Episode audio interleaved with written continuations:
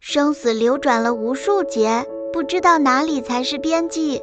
为了救一个众生，都要多劫的行菩萨道，何况每一劫中都能救度解脱无量的众生。所以修行菩提道，又怎能生起疲惫厌烦之心呢？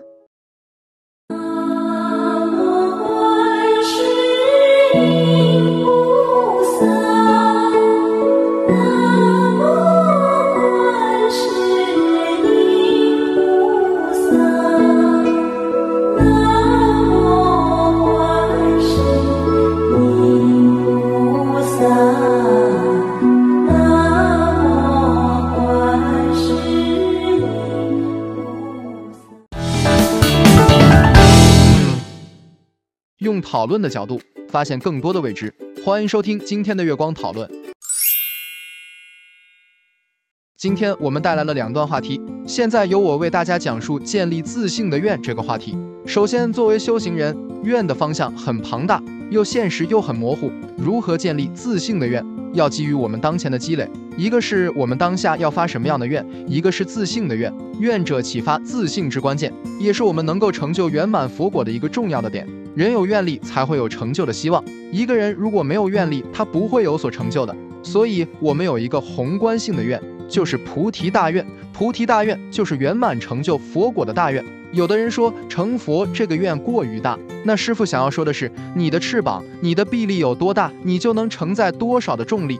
那你要度尽一切众生，如果你没有圆满的智慧，你如何去圆度众生呢？所以这个时候，宏观性的一个愿，就是成佛的大愿，就是令一切众生究竟成佛，这是我们应该发的大愿。当然，利他者先自利，自利之后，自己圆满成佛之后，再去利益一切众生。这个利益不是小利，是大利。什么大利呢？就是度尽一切众生究竟成佛的大愿，这是我们应该发的一个菩提大愿。那有人问，现前当下我们应该发什么愿？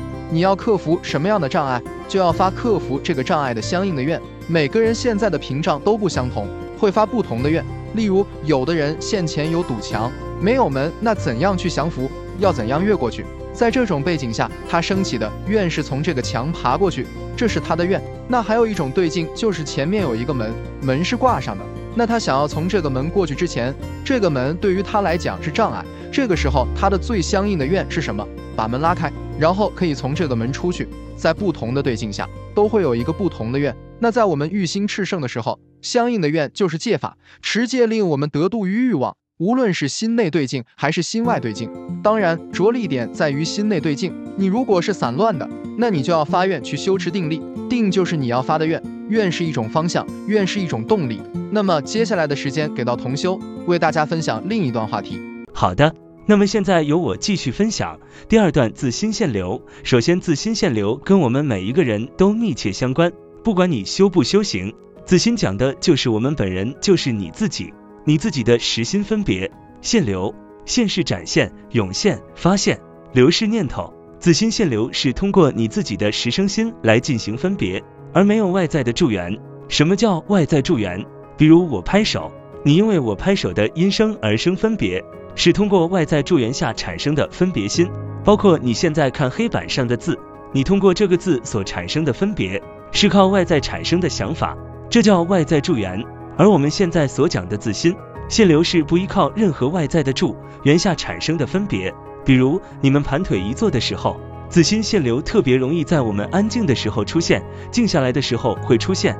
比如你盘腿一坐，刚开始还很清静，觉得好舒服，好久没有这个感觉，但好景不长，没过多久就开始烦恼了，有的时候会突然想起一些事情，突然会想起以前一些痛苦的过往。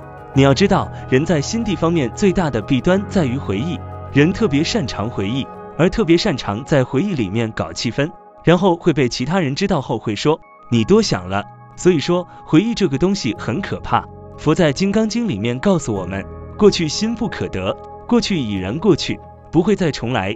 你想的都是妄念，你想他做什么？而即使是这样，我们凡夫因颠倒的关系、习气的关系，他就是想。人的习气就是这样，说你不要回忆过去，过去已然过去，不会再重来。你说 n 多遍，他依然还是会回忆。在回忆的过程当中，所有的思维都是限流，而这个限流不是靠外在助缘产生的一种限流，它是靠自心所产生的限流，所以称之为自心限流。自心限流就是内对境，靠他力的，靠外在助缘影响下的限流，外在助缘就叫外对境，自心限流就是内对境。这就是我们本期所有内容，大家也可以通过微信公众号搜索“大明圣院”了解其他内容。Gagashout 搜索 Tarny，Apple 播客或小宇宙搜索荣正法师。感谢大家的收听，我们下期再见。